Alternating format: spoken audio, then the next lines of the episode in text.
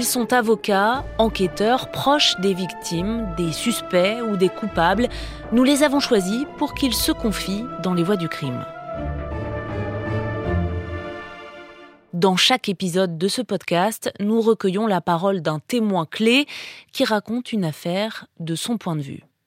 Je suis Alice Moreno, journaliste au service police-justice de RTL, et j'ai choisi de revenir dans cet épisode sur une affaire qui a éclaté il y a tout juste 4 ans, l'affaire Alexia Daval. Le 28 octobre 2017, le mari de cet employé de banque de 29 ans, Jonathan, se présente à la gendarmerie de Grès-la-Ville, en Haute-Saône.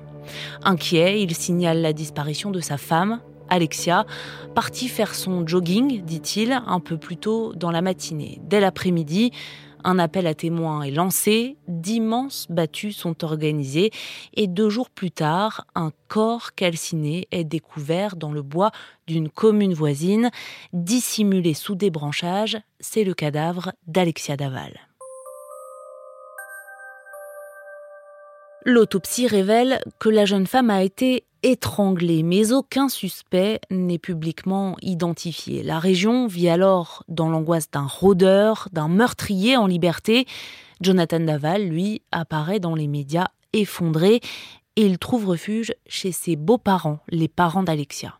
Pendant ce temps, une cellule de 12 enquêteurs travaille sur le dossier dans la plus grande discrétion et accumule une multitude d'indices, des pistes qui les mènent à chaque fois à une seule personne, Jonathan, le veuf éploré.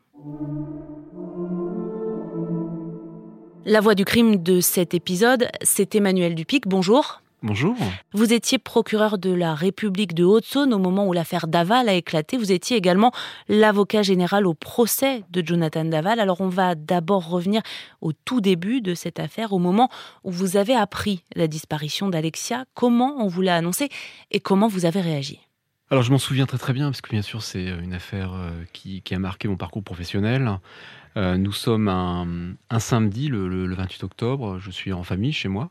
On est au moment du déjeuner et je vais recevoir un, appel euh, des gendarmes de Grès qui euh, ont reçu il y a une heure le témoignage du mari Jonathan Daval. Il s'est présenté juste avant midi indiquant que sa femme était partie en début de matinée réaliser un footing dans, les bois à proximité de la ville de Grès et qu'il avait fait le parcours et qu'il n'avait pas retrouvé et qu'il avait également envoyé des, messages et qu'il n'y avait pas de, réponse. J'ai été étonné par, euh, par cette information, parce que quand on est un magistrat, quand on est un professionnel de justice, effectivement, la disparition d'une joggeuse en bonne santé, parce qu'on sait très rapidement que c'est une jeune femme hein, d'une vingtaine d'années, qui n'a pas de problème de santé particulier, que c'est un couple qui, qui a l'air euh, d'aller très très bien. Et donc, bien entendu, dès lors qu'il nous dit avoir fait le chemin de son parcours de footing et qu'il ne la retrouve pas, euh, c'est un élément quand même qui est intrigant ce moment-là, vous avez quand même euh, deux hypothèses. C'est soit euh, elle a quitté le domicile familial, hein, ce qui peut arriver, une séparation, ou alors il s'est passé quelque chose de grave.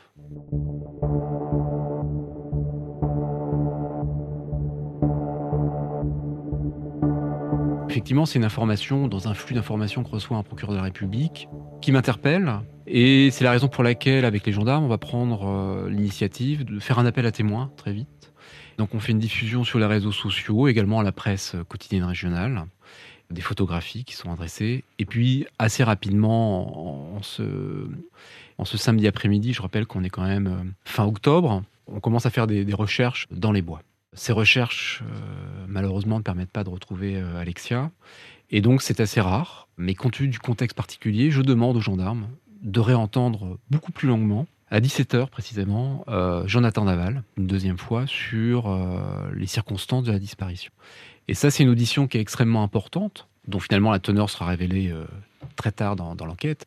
C'est un moment important parce que, tout d'abord, on va constater sur son corps des petites traces qui ressemblent à des griffures. Imaginez que ça peut intriguer quand même. Et puis d'autre part, dans, dans ses déclarations, on a un peu le sentiment qu'il se passe quelque chose de ce couple et qu'il y a une espèce de, justification d'un mal-être qu'il aurait. Il, dépeint sa, sa, compagne Alexa comme étant une personne euh, qui, pouvait être dure avec lui. Et on a, on a tous été interpellés. Euh, le gendarme qui a procédé à l'audition, moi-même, on a, été interpellés quand même par, par ces révélations et également cette trace. C'est la raison pour laquelle je décide que le lendemain, le, dimanche, on est le 29 octobre, nous procéderons à une perquisition à son domicile. Alors c'est extrêmement rare puisque je rappelle qu'il n'est pas suspect, il est plutôt victime, en tout cas témoin d'une disparition. Et donc la gendarmerie départementale va mettre en place beaucoup de moyens euh, on va utiliser le blue light, la lampe qui permet de, faire révéler euh, des traces de sang dans l'ensemble de l'appartement,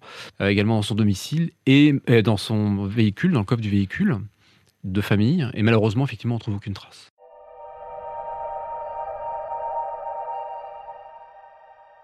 Et à ce moment-là, est-ce que vous vous dites, on a fermé la porte, Jonathan Daval, ou pas du tout? Non. À ce moment-là, compte tenu des griffures, Jonathan Daval reste une personne qui méritent des investigations. Ce dimanche, donc, je, je discute de changer de cadre d'enquête. On va, on va procéder maintenant à un cadre d'enquête euh, qui sera la séquestration et l'enlèvement. Donc, c'est un cadre criminel. La section de recherche de, Besançon est saisie. Et surtout, mon objectif euh, principal, c'est de retrouver le corps. Et nous savons tous, enfin les professionnels, que sans corps, il n'y a pas de crime. Sans corps, il n'y a pas de crime. Sans corps, il n'y a pas de deuil, notamment pour, pour des familles. Et sans corps, souvent, il n'y a pas de procès. Donc, euh, des fouilles euh, importantes sont réalisées grâce aux gendarmes et également à la population. Il y a une battue citoyenne qui est organisée par le maire euh, de la, ville de Grès. Et effectivement, on retrouve son corps dans une zone très éloignée du parcours de jogging que nous avait déclaré Jonathan Daval, et un corps qui est caché sous des branchages, qui est assez loin du chemin qui y mène, et ça serait une découverte capitale.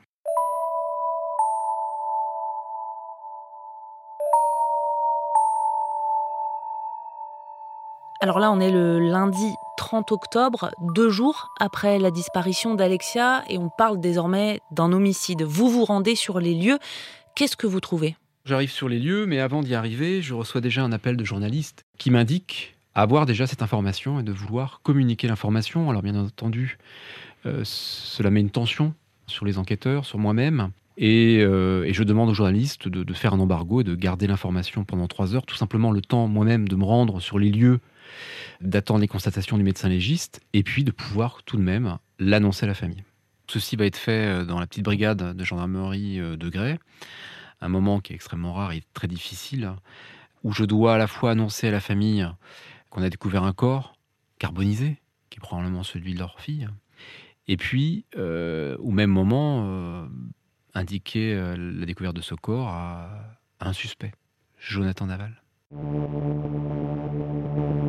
Comment réagit-il, lui, à l'annonce de la découverte du corps? Jonathan Daval est complètement affecté. Euh, j'ai le souvenir de le voir euh, pleurer. Euh, s'est penché, je crois même, sur, sur Isabelle Fouillot, elle-même dans, dans une intense émotion. Donc c'est quelque chose qui est très déstabilisant. Les résultats de l'autopsie du corps d'Alexia vont être gardés secrets. Il ne faut pas donner d'éléments qui permettent au tueur de se préparer à être auditionné. Mais que disent ces résultats? On retrouve une jeune femme, effectivement, euh, qui a été partiellement, dont le corps a été partiellement brûlé, donc ça c'est un élément important pour l'enquête, hein, qui, euh, c'est le médecin légiste qui nous le dit, qui présente euh, des traces probablement de strangulation au niveau du cou, et qui présente également un, visage extrêmement tuméfié, c'est-à-dire qu'elle a reçu des coups importants sur le visage si l'autopsie va confirmer euh, ces éléments, hein, euh, qui sera réalisé trois jours plus tard, les professionnels du crime euh, vous diront qu'effectivement, ce sont des manifestations plutôt d'un meurtrier qui se situe dans la sphère familiale. C'est-à-dire un meurtrier qui connaît sa victime parce qu'il y a un grand acharnement. ça se distingue par exemple du crime de sang avec un couteau ou euh, à coup de, fusil ou de, ou de, pistolet, qui est une, mort bon, déjà beaucoup moins euh, douloureuse, mais surtout qui est beaucoup plus rapide et qui est moins empreinte parfois d'une tension, en tout cas d'une relation entre les, protagonistes. Et le lieu où est retrouvé le corps d'Alexia va lui aussi parler. Euh, quels sont les indices que retrouvent les enquêteurs? On va retrouver un, un motif de broderie sur le corps dont on retrouvera le même motif à son domicile. On retrouve également euh, un bouchon d'une bombe aérosol que l'on retrouvera effectivement au domicile de Jonathan Naval et qu'il a utilisé pour euh, mettre le feu euh, au cadavre. Et puis cette scène de crime, elle fera également parler au niveau du chemin des traces d'un véhicule Et ces traces de véhicules, ces traces de pneus s'avéreront être le véhicule Nemo, c'est-à-dire le véhicule professionnel. J'ajoute que ce véhicule était muni d'un tracker. Et nous saurons très rapidement au cours de l'enquête que le véhicule de Jonathan Daval géocalise bien à l'endroit précis de la scène de crime. On aura les, retours notamment du tracker euh, en fin d'année. Et donc tout est prêt à partir du mois de décembre, effectivement, pour, euh, lorsque le juge d'instruction le décidera, procéder à l'interpellation de Jonathan Daval. RTL vous le révélait ce matin, le mari d'Alexia Daval est en garde à vue. Souvenez-vous, la disparition de la jeune femme partie faire son jogging à Grès le 28 octobre dernier est finalement retrouvée deux jours après, calcinée sous des branchages. Cette disparition avait ému la France entière, à l'image d'ailleurs de la détresse de son mari au moment des obsèques. Elle était ma première supportrice, mon oxygène. Nous savions puiser dans nos regards, nos échanges, l'énergie nécessaire pour aller plus loin ensemble. La force de notre couple nous faisait nous dépasser. Cette plénitude me manquera terriblement. Cette interpellation, cette garde à vue, c'est un rebondissement. Le grand public a vu Jonathan Daval pleurer à la marche blanche organisée en hommage à sa femme. Il était décrit comme le gendre idéal et pourtant, c'est lui le principal suspect. Emmanuel Dupic, pourquoi a-t-il fallu trois mois d'enquête entre la découverte du corps et l'interpellation et le placement en garde à vue de Jonathan? C'est le juge d'instruction hein, qui est maître euh, à ce moment-là du calendrier. Je pense que ce délai est dû euh, probablement à la surmédiatisation également euh, et au fait qu'il y a des expertises qui ont été un peu plus longues. Euh, notamment euh, l'expertise sur euh, le tracker, c'est-à-dire la géolocalisation du véhicule, hein, qui permettait de remonter à Jonathan Daval. Donc je pense que le juge d'instruction, j'imagine, a souhaité disposer vraiment de, tous ces éléments. Peut-être essayer d'avoir aussi un effet de surprise. En tout cas, c'est une audition, une garde à vue qui va être difficile, puisqu'il va être entendu à cinq reprises durant 48 heures. Et c'est seulement à la fin de la garde à vue, hein, qui dure 48 heures, à la cinquième audition, euh, qu'il va euh, enfin reconnaître les faits. Alors, ce sera une reconnaissance euh, partielle puisque il, refusera d'avoir participé à la crémation du corps. Mais en tout cas, il reconnaît à ce moment-là sa participation et il va réitérer ses propos le soir même, hein, dans la nuit, devant le juge d'instruction, hein, qui va le mettre en examen.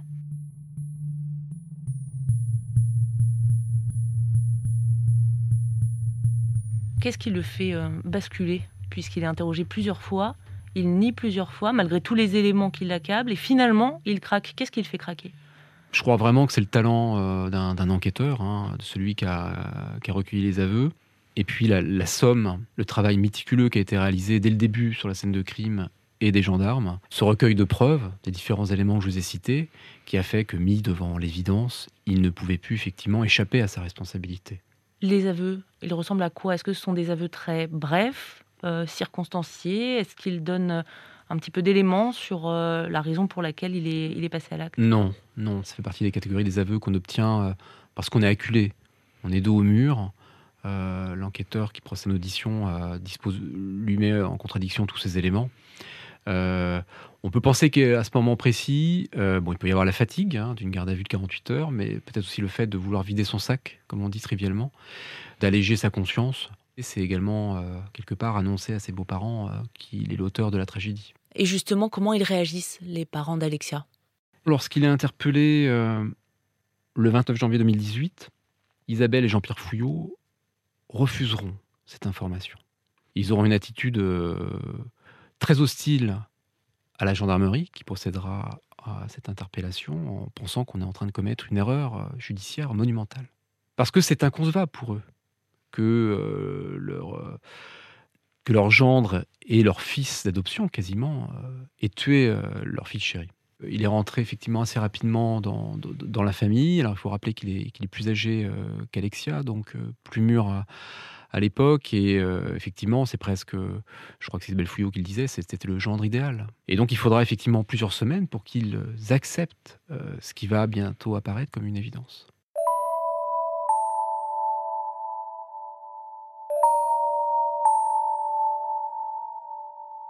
C'est vraiment un monde pour eux euh, qui s'effondre, c'est extrêmement euh, violent. Et, et il faut déplorer le changement de stratégie de Jonathan Daval, qui, après avoir reconnu au moment de sa garde à vue, puis devant le juge d'instruction, il va décider d'opter pour une stratégie de défense qui peut interroger, puisqu'il va, lors du mois de juin 2018, opérer un revirement radical, puisqu'il va accuser sa propre belle famille, et notamment son beau-frère, d'être les meurtriers d'Alexia Daval. Ma belle famille savait tout. Voilà ce que Jonathan Daval a dit au juge qu'il a rencontré fin juin. La semaine dernière, le mari d'Alexia est revenu de façon spectaculaire sur ses aveux. Il a accusé son beau-frère du meurtre de sa femme, mais il a aussi chargé toute la famille d'Alexia qui, selon lui, aurait couvert le crime. Bonjour Olivier Bois. Bonjour. Voilà pour les grandes lignes du scénario. Ce matin, on en découvre les détails. Oui, les détails glaçants de ce qu'il décrit comme une machination, un pacte familial pour cacher le meurtre d'Alexia, qui se serait donc déroulé pendant la soirée raclette chez ses parents. Alexia est, selon euh, Jonathan, hystérique, violente à cause, dit-il, des traitements qu'elle prend contre l'infertilité, tellement hors de contrôle qu'elle s'en serait pris à son petit-neveu de deux ans. Le beau-frère d'Alexia, Grégory, serait donc intervenu pour protéger son fils. Dans une pièce à côté, ils sont tous les deux. Jonathan parle d'abord de cris, de disputes et puis plus rien, le silence. Grégory aurait, selon Jonathan, étranglé sa belle-sœur. C'est ensuite que toute la famille aurait décidé de couvrir euh, Grégory. Ils décident ensemble de faire croire au footing qui tourne mal. Ils décident de ramener le corps d'Alexia dans la maison du couple. Jonathan explique qu'il rentre même à deux voitures, que la sœur d'Alexia monte avec lui pour le soutenir. La suite, on la connaît. Jonathan serait parti seul dans la nuit pour abandonner le corps de sa femme dans le bois. À ce stade, cette version est jugée peu crédible et d'ailleurs le, le beau-frère l'a catégoriquement démenti. Emmanuel Dupic, une fois que Jonathan livre cette version du complot familial, qu'est-ce qui se passe? Est-ce que vous creusez cette piste? On a procédé effectivement à l'audition de tous les participants. Et bien sûr, euh, immédiatement euh, a été rejeté leur éventuelle responsabilité. Il n'y a aucun élément euh, de participation d'une autre personne au meurtre d'Alexia Daval. Hein. Jonathan Daval l'avait fait seul. Et donc c'est une position qui va être extrêmement difficile, qui va, je crois, faire naître beaucoup de ressentiments bien sûr auprès de la famille Fouillot. C'est quelque chose de, très dur. Hein. Ce sont les, trois morts d'Alexia. Non seulement elle a été strangulée hein, pendant cinq minutes, son corps est brûlé, ça veut dire pas de dépouille pour la famille. Et puis la troisième mort, finalement, c'est de se voir euh, la famille soit elle-même accusée d'être le meurtrier euh, d'Alexia Daval. Après ses aveux, Jonathan Daval est suivi dans une unité spécialisée à Dijon. On craint qu'il ne se suicide. Et il fait l'objet aussi d'expertises euh, psychologiques qui vont révéler une personnalité perverse. Comment est-ce qu'on peut avoir une personnalité qui semble à la fois euh, fragile et calculatrice? Jonathan Daval, durant deux ans et demi d'instruction et durant la semaine euh, du procès pénal qui s'est tenu, ce sont en tout 14 déclarations et 6 changements de version. Donc bien sûr, il est manipulateur, les experts, effectivement, pendant l'information judiciaire et au moment du procès, vont, noter ce caractère de, dangerosité. Dangerosité hein, qui, résulte euh, de la façon de tuer. Une strangulation, c'est-à-dire la volonté de, donner la mort qui dure euh, près de cinq minutes, donc c'est extrêmement long et c'est une agonie épouvantable pour la victime. Et puis tout ce qui est manipulation, le mensonge, la marche blanche, donc tout ça, c'est des éléments qui sont extrêmement inquiétants par rapport à une personnalité criminelle. Pour ma part, je ne parlerai pas de fragilité. Hein. Je ne crois pas qu'il y ait une fragilité euh, particulière chez Jonathan Daval.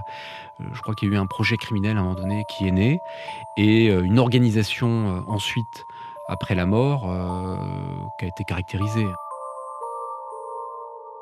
L'enquête va en effet montrer qu'il s'agit d'un crime organisé, mais pas préparé. La préméditation n'est pas retenue. Pourquoi? Le juge d'instruction n'a pas retenu euh, la préméditation, ce qu'on appelle l'assassinat. Jonathan Daval a été renvoyé devant la cour d'assises pour un meurtre conjugal. On peut néanmoins continuer à s'interroger. C'est probablement pas euh, un crime euh, de spontanéité, c'est-à-dire que c'est pas un coup de feu, c'est pas un coup de couteau qui entraîne la mort. Là, vous avez une action criminelle qui, en deux temps, tout d'abord des coups portés au visage.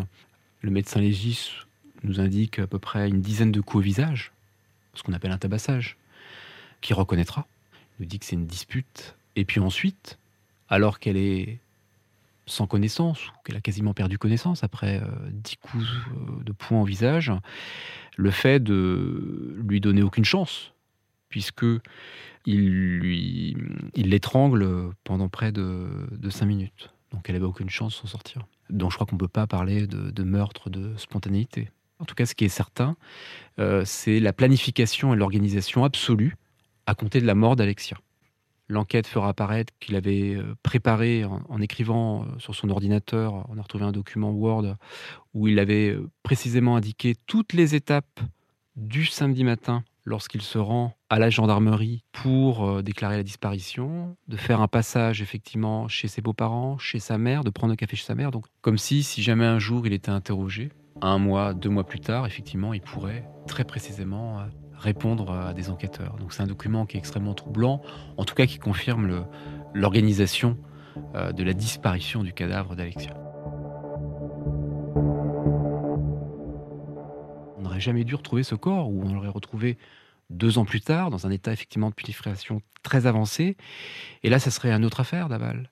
Il n'y aurait absolument pas de traces euh, qui pourraient être euh, constatées sur le corps, plus aucune trace également sur la scène de crime, et aucun élément pour remonter à Jonathan Daval. Donc c'est à ce moment-là, effectivement, vous avez une construction qui est réalisée, et cette construction, euh, elle passe aussi par le fait que Jonathan Daval, c'est pas seulement le compagnon d'Alexia Daval. Jonathan Daval, c'est également euh, le fils que sa famille d'accueil, les Fouillot, n'a jamais eu. À tel point qu'il appelle, et c'est extrêmement rare, ses beaux-parents, papa et maman.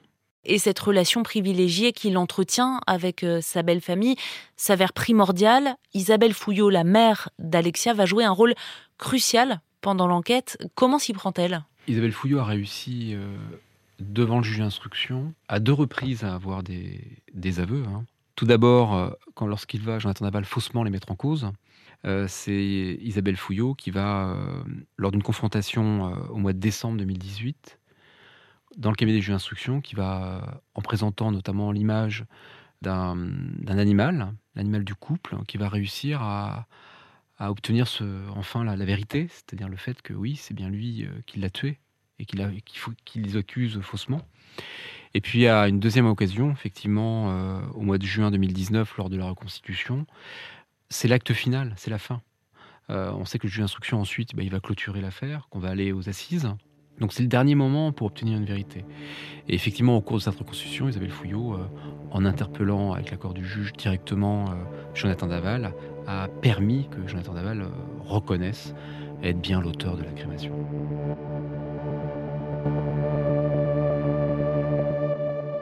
Le procès de Jonathan Daval s'ouvre euh, le 16 novembre 2020 devant la cour d'assises de Vesoul. Vous êtes alors euh, avocat général. Quelle est l'ambiance au premier jour d'audience? Alors c'est une ambiance, euh, je vous cache pas, c'est très difficile. Pour moi qui étais ici depuis le début de l'affaire, qui avait découvert le corps, qui l'avait annoncé à la famille, en même temps que je l'avais annoncé au, meurtrier, hein, au suspect, à Jonathan Daval. Et, je crois que l'ensemble des participants à cette affaire, dont Jonathan Daval, attendaient avec impatience ce procès, qui euh, était un procès euh, avec une tension forte, une tension de protagoniste euh, bah, qui ne s'était pas vue pendant des mois. Des différents côtés de la barre, côté défense, je, crois qu'il attendait ce procès pour recevoir la peine qui serait prononcée par la cour d'assises, puisqu'il reconnaissait les faits, désormais. Et je crois qu'il y avait la volonté également du côté des partis civils, de la famille Fouillot, d'être bien sûr reconnus comme victimes, mais surtout entendus dans leur détresse et, d'avoir, me semble-t-il, une, une, sanction qui soit à la hauteur de ce qu'ils avaient vécu et de, du calvaire surtout qu'avait vécu Alexia Daval. Moment révélateur de cette ambiance extrêmement pesante au milieu du procès, Jonathan Daval fait un malaise. Bon, c'était un malaise vagal, mais effectivement, on a. Euh, c'était un des temps forts, puisque euh, le risque, c'était que ce procès euh, ait à être reporté. Je vous rappelle qu'on l'a tenu en pleine période Covid, dans des conditions sanitaires extrêmement difficiles. Et donc Jonathan Daval a été escorté à, l'hôpital de, Vesoul. J'ai même moi-même passé une partie de la nuit pour m'assurer que tout pourrait bien se reprendre le lendemain, hein, que tout allait bien. Effectivement, c'était bien un malaise vagal. Il a été euh, pris euh, particulièrement en charge et très bien par, par les médecins. Alors ce malaise, il s'explique, je pense, par une très forte tension. Les audiences débutaient le matin à 9h, finissaient le soir à 18-19h. C'était une audience très longue, une journée très éprouvante. Et puis, il y avait également un temps d'escorte, puisqu'il était euh, incarcéré à, Dijon, ce qui faisait une heure de route. Je crois qu'il y avait un état de fatigue. Pas, on n'a pas de manipulation là de Jonathan Daval. Je crois qu'il y a eu vraiment euh, un malaise.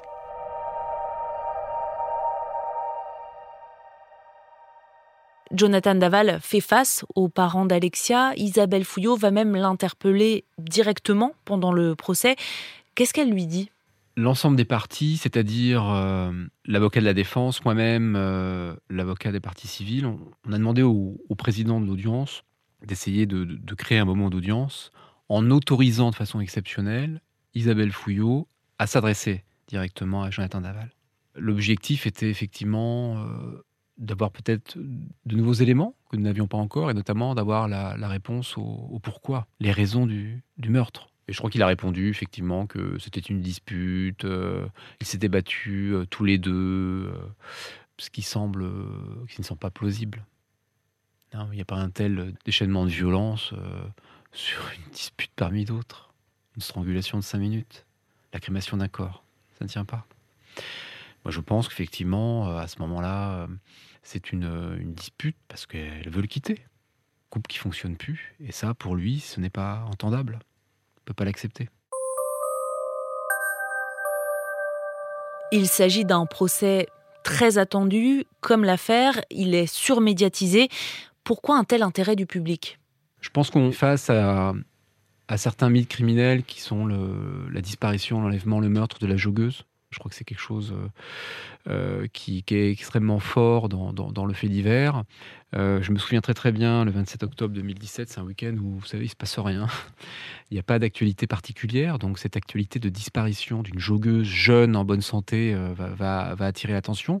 Il est vrai qu'on a, je le revendique, on a communiqué à ce moment-là parce que on voulait qu'il y ait de plus en plus de monde qui participe aux recherches et puis surtout de diffuser l'image. Hein, euh, elle avait peut-être fait une fugue. Hein.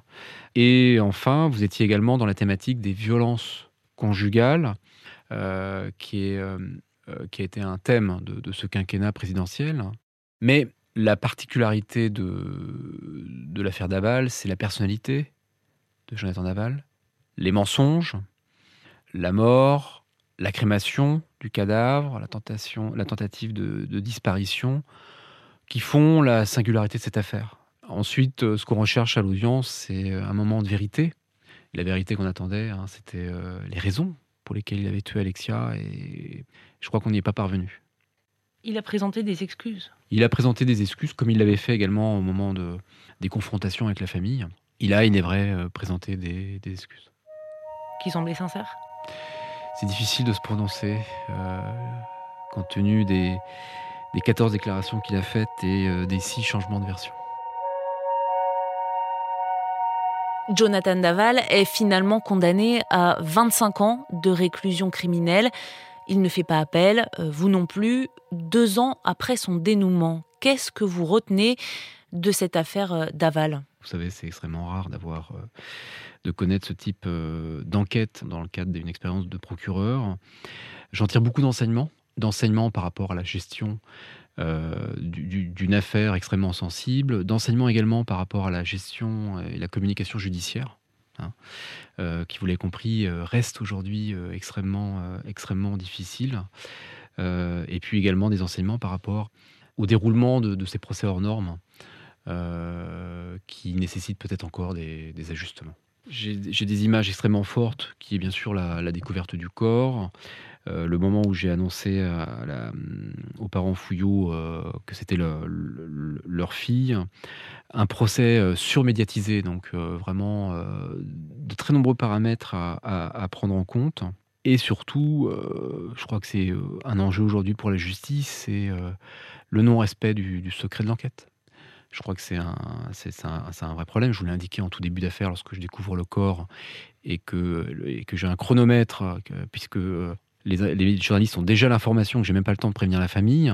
Et ça sera, j'allais dire comme ça, quasiment tout le long de l'affaire. Je pense qu'il faut absolument euh, qu'il y ait une véritable réflexion qui s'engage sur euh, ce secret.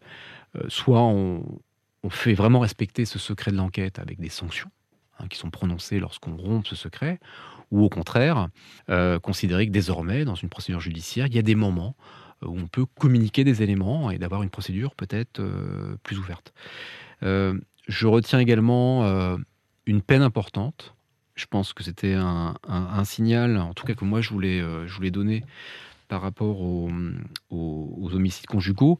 Je rappelle, je le rappelais pendant mes réquisitions, que depuis 1992 en France, euh, le meurtre du conjoint est puni de la réclusion criminelle à perpétuité, ce qui n'est jamais prononcé par les cours d'assises. Euh, il y a dans notre code pénal, effectivement, il n'y a plus de peine minimum. Il m'a semblé effectivement qu'il fallait euh, qu'il y ait une réponse pénale qui soit plus élevée, particulièrement dans cette affaire.